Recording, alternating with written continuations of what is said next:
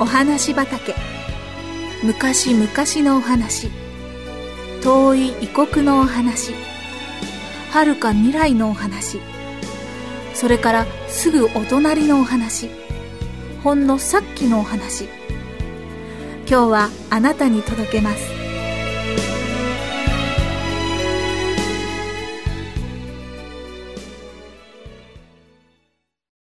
美の泉。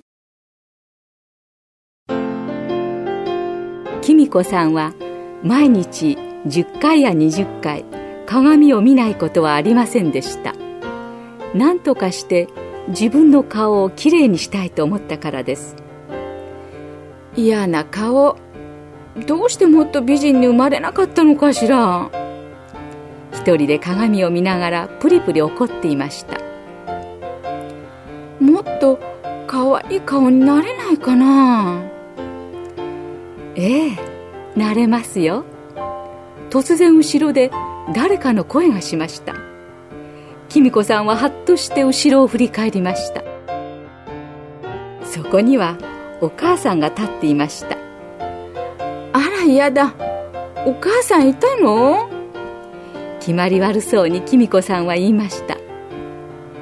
きみこさん顔が美しくなる秘訣を教えてあげましょうか。え?本当お母さん。教えて。早く教えてよ。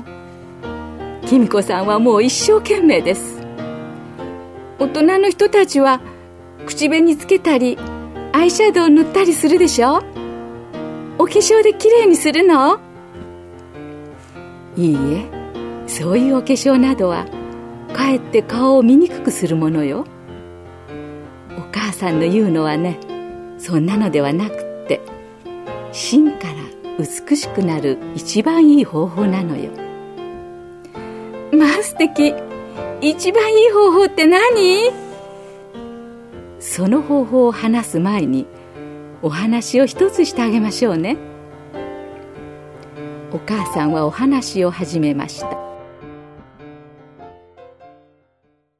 あるところに一人の少女がいました。その少女は自分の顔をいつも気にしてぜひ美しい顔になりたいと思っていました。いやねお母さんそれは私のこと？いいえ黙って聞いてらっしゃい。お母さんはお話を続けました。この少女はいつも意地悪をしたり言うことを聞かなかったり口答えをしたりしましたのでお父さんやお母さんは大変悲しんでいらっしゃいました。そしてそういう時の少女の顔はとても醜い顔になりました。まるで魔法使いのおばあさんのようでした。でも少女は自分の顔をきれいにしたいと思っていろいろなことを試してみました。でもちっとも美しい顔にはなりませんでした。なんだか私のことみたいだわ。ときみこさんは独り言を言いました。けれどもお母さんはお構いなくどんどんお話を続けていきました。ある晩のことこの少女は夢を見ました。それは遠い山の向こうにある美の泉の夢でした。この泉に入った者は誰でも世界中で一番美しい女の人になることができるというのです。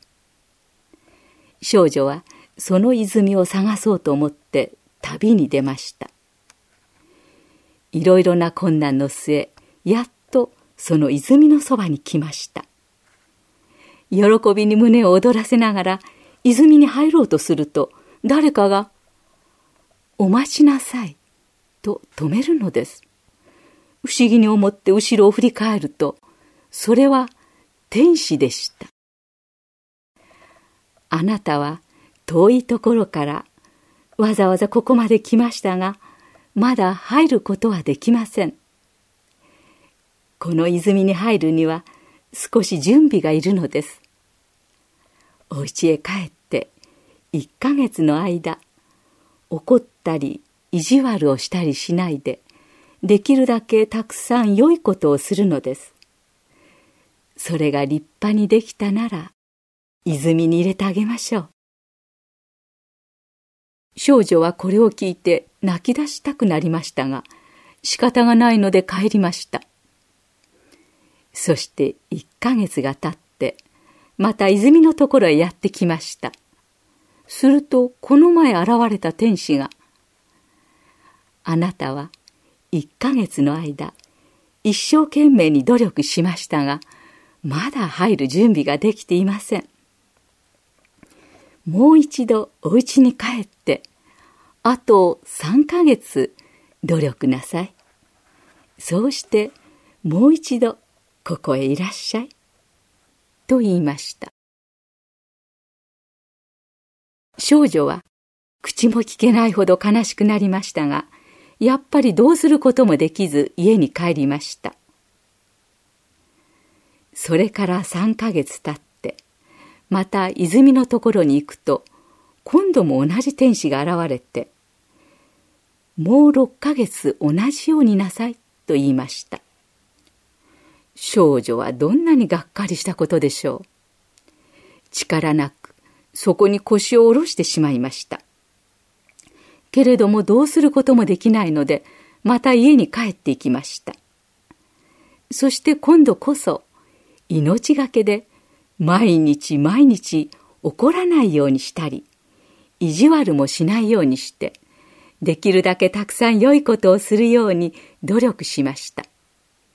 はじめはとても長く思われた6ヶ月もいつの間にか過ぎました。少女はまた泉のところへ来ました。ところが、いつまでたっても天使は出てきません。